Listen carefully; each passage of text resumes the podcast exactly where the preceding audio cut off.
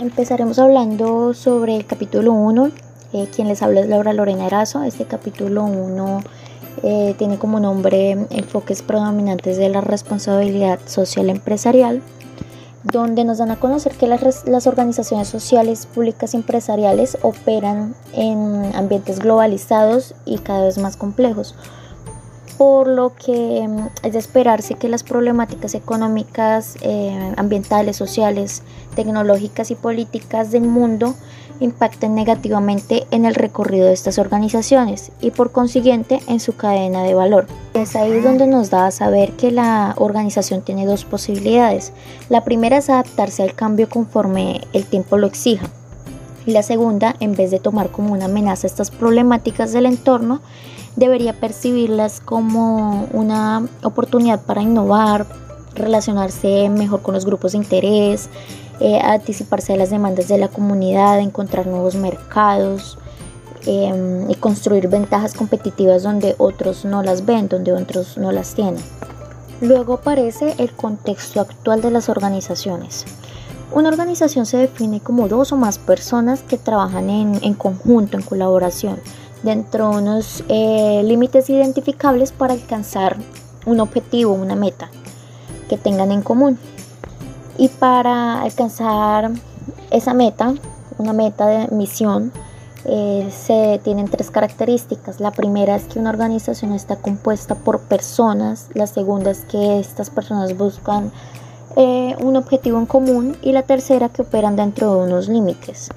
Por lo tanto, cualquier situación en la que la organización irrumpa estos límites será considerada como una conducta inaceptable para la sociedad y el entorno donde opera.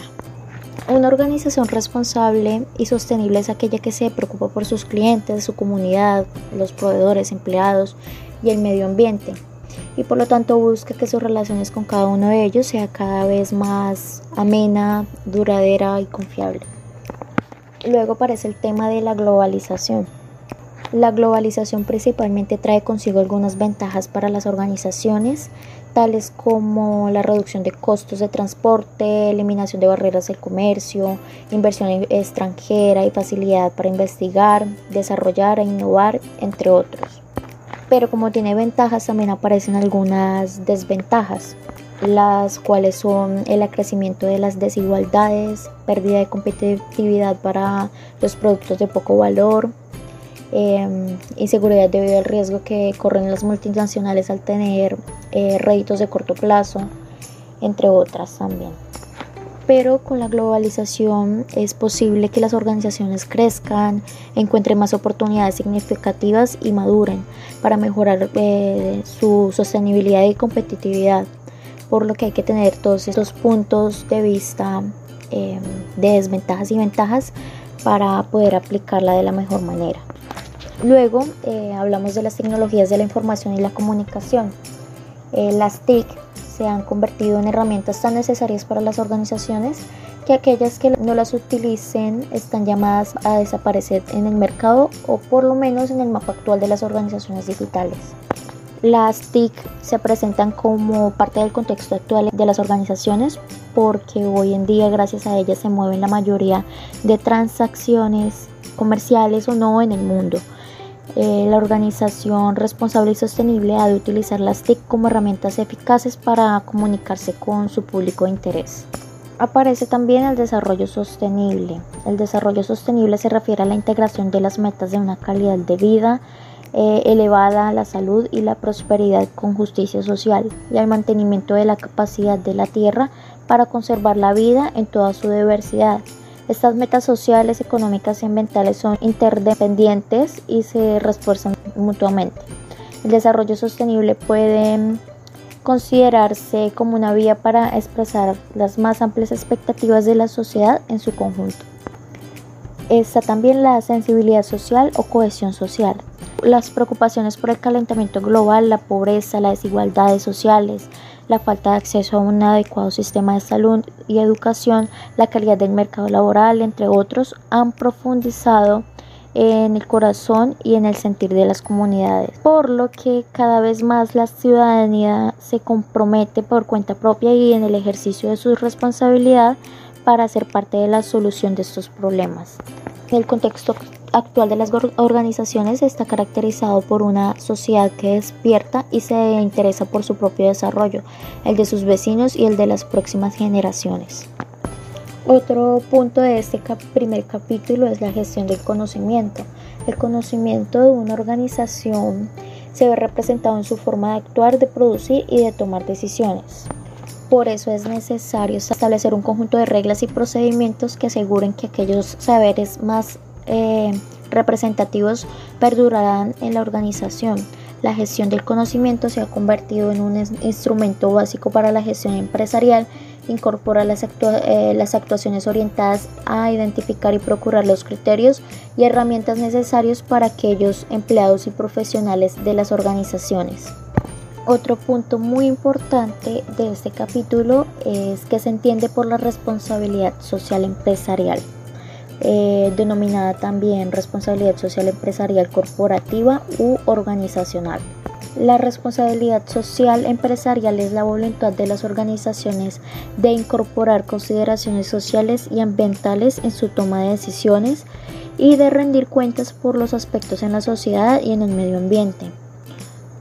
Esto implica un comportamiento transparente y ético que contribuya al desarrollo sostenible, cumpla con la legislación aplicable y sea coherente con la normativa internacional de comportamiento.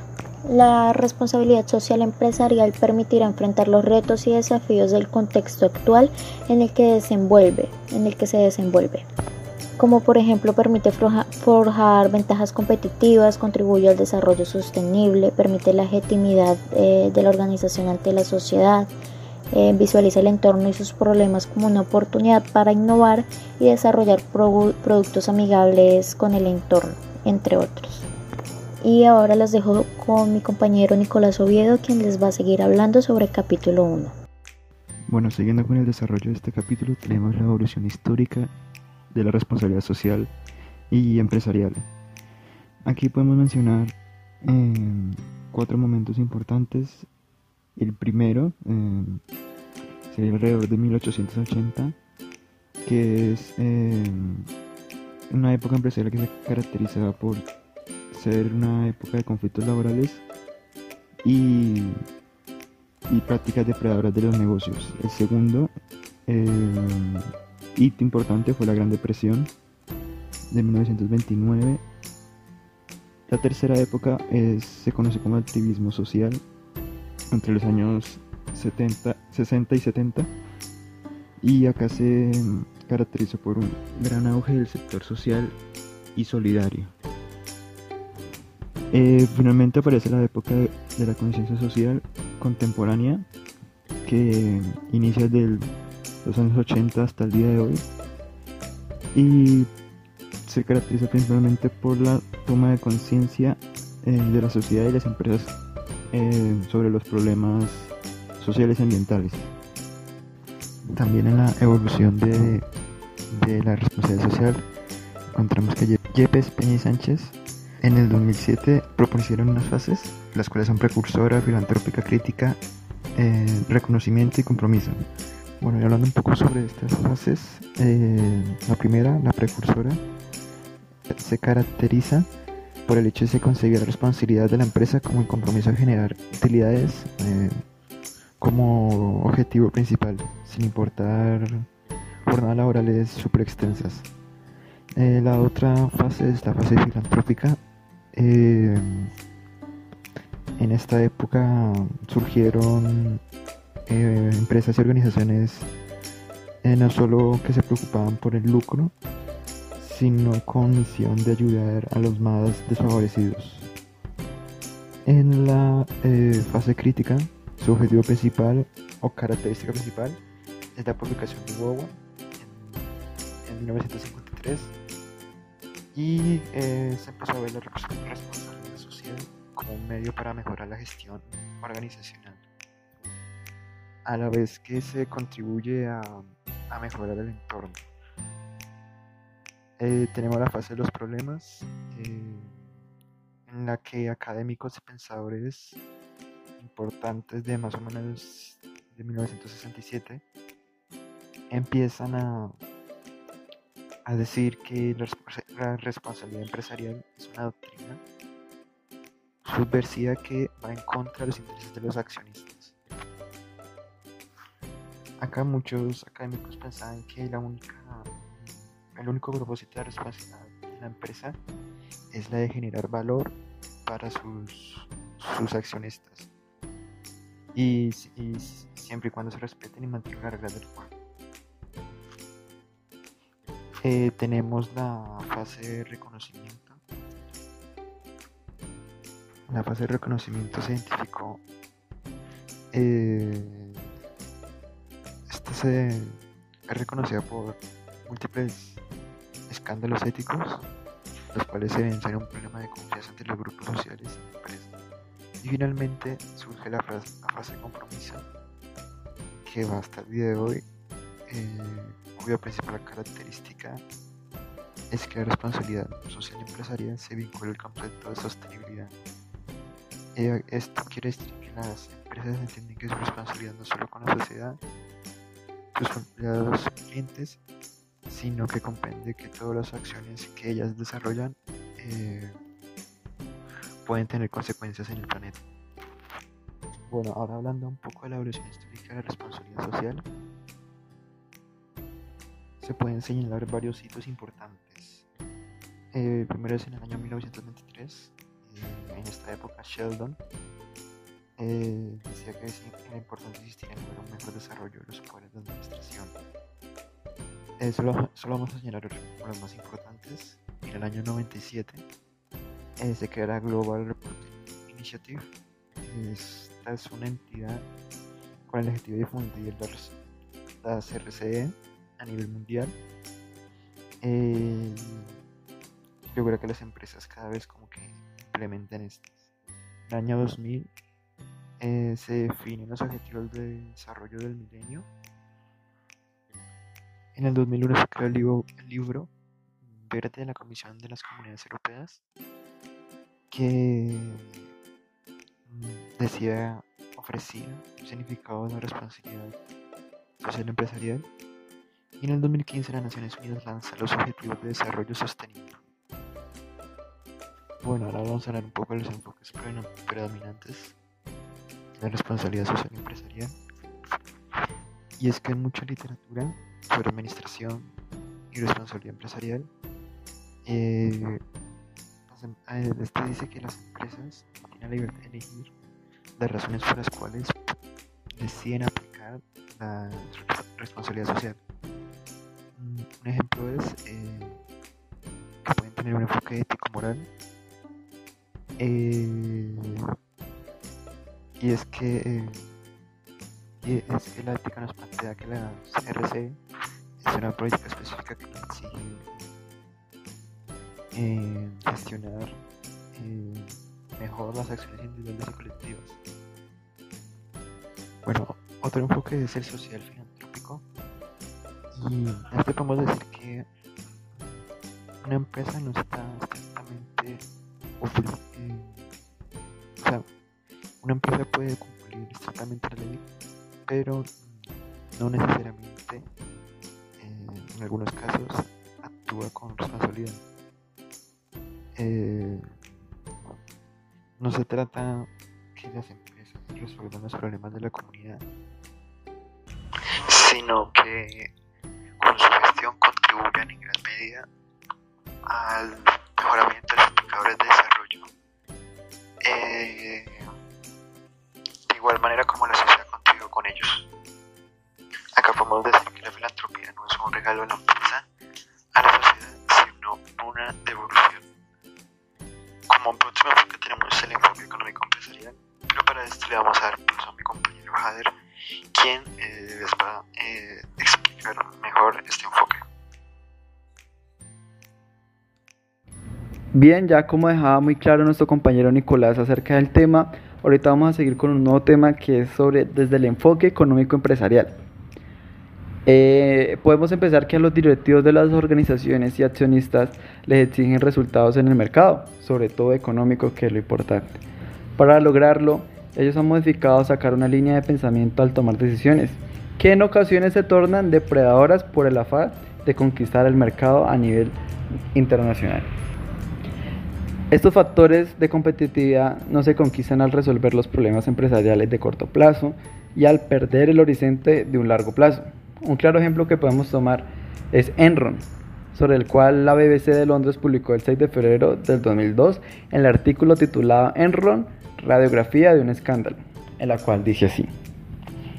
El 2 de diciembre del 2001, el gigante de la energía Enron se presentó ante un tribunal de Nueva York pidiendo acogerse a las leyes que regulan, la quiebra de las empresas en Estados Unidos. Para algunos economistas, como Paul Cogram de la Universidad de Princeton, la fecha marcó un momento tan decisivo para el mundo de los negocios y para la sociedad estadounidense como fueron en otro terreno los atentados del 11 de, diciembre, del 11 de septiembre del 2001.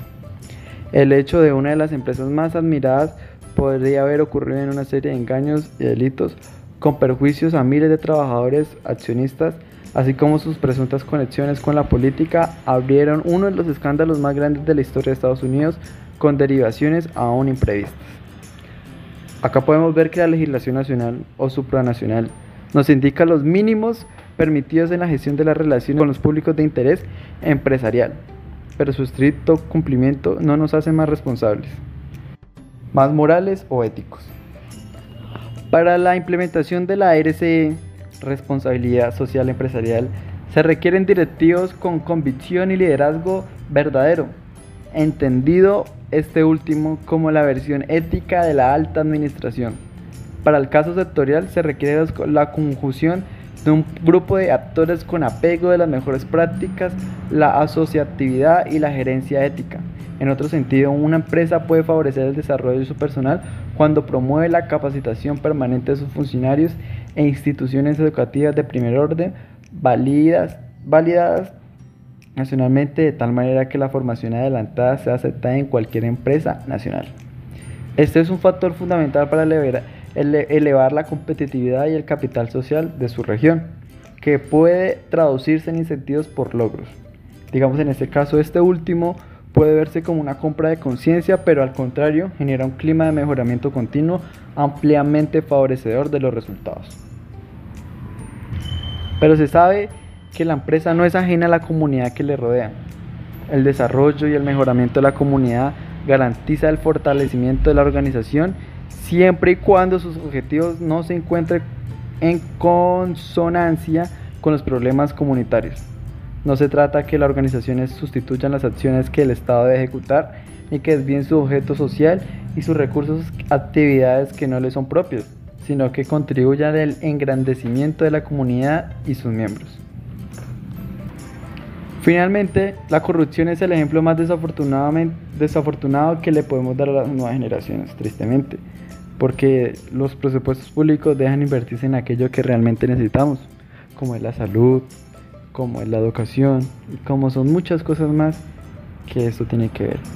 Además, algunos empresarios aceptan la corrupción de empleado público como la excusa de ganar el contrato, lo cual se convierte en una nociva estrategia para los funcionarios de la organización y para los miembros de la comunidad. Hay seis áreas de trabajo para la responsabilidad que puso Klisberg en 2009, que son políticas de personal que respeten los derechos de los integrantes de la empresa y favorezcan su desarrollo. Segundo, transparencia y buen gobierno corporativo. Tercero, juego limpio con el consumidor. Cuarto, políticas activas de protección del medio ambiente. Quinto, integración a los grandes temas que hacen el bienestar común. Y sexto, no practicar un doble código de ética. Esto hace que se constituyan una excelente herramienta para examinar cómo están las organizaciones con respecto a ello. Aquellas que más se ajusten a sus recomendaciones podrán afirmar que son organizaciones responsables y sostenibles en su sentido más estricto. Este tema es muy amplio y tiene un número de subtemas en la cual está la Declaración Universal de los Derechos Humanos de los Trabajadores, está la visión del 2050 del Consejo Empresarial Mundial para el Desarrollo Sostenible, también está la Organización para la Cooperación y el Desarrollo Económico, eh, que es muy importante, también está la Convención de la Organización Internacional del Trabajo, en la cual las relaciones laborales entre la empresa y sus trabajadores también son consideradas en la denominada gestión de la responsabilidad social empresarial, ya que esta trata de derechos y por el hecho de serlo se deben comprobar y fomentar su cumplimiento. Además, como se ha demostrado en las teorías organizacionales de gestión humana, los procesos que favorecen el crecimiento del trabajador en todos sus ámbitos familiar, formación y remuneración ayudarán a potencializar la productividad y el desarrollo de las organizaciones. Así que espero que este primer tema sea, haya sido muy útil a cada uno de ustedes los oyentes, a mi profesor que haya sido muy útil también y a todos aquellos estudiantes que sean partícipes de este. Que tengan un excelente día y que podamos poner por obra este tema tan importante como es el enfoque predominante de la responsabilidad social empresarial.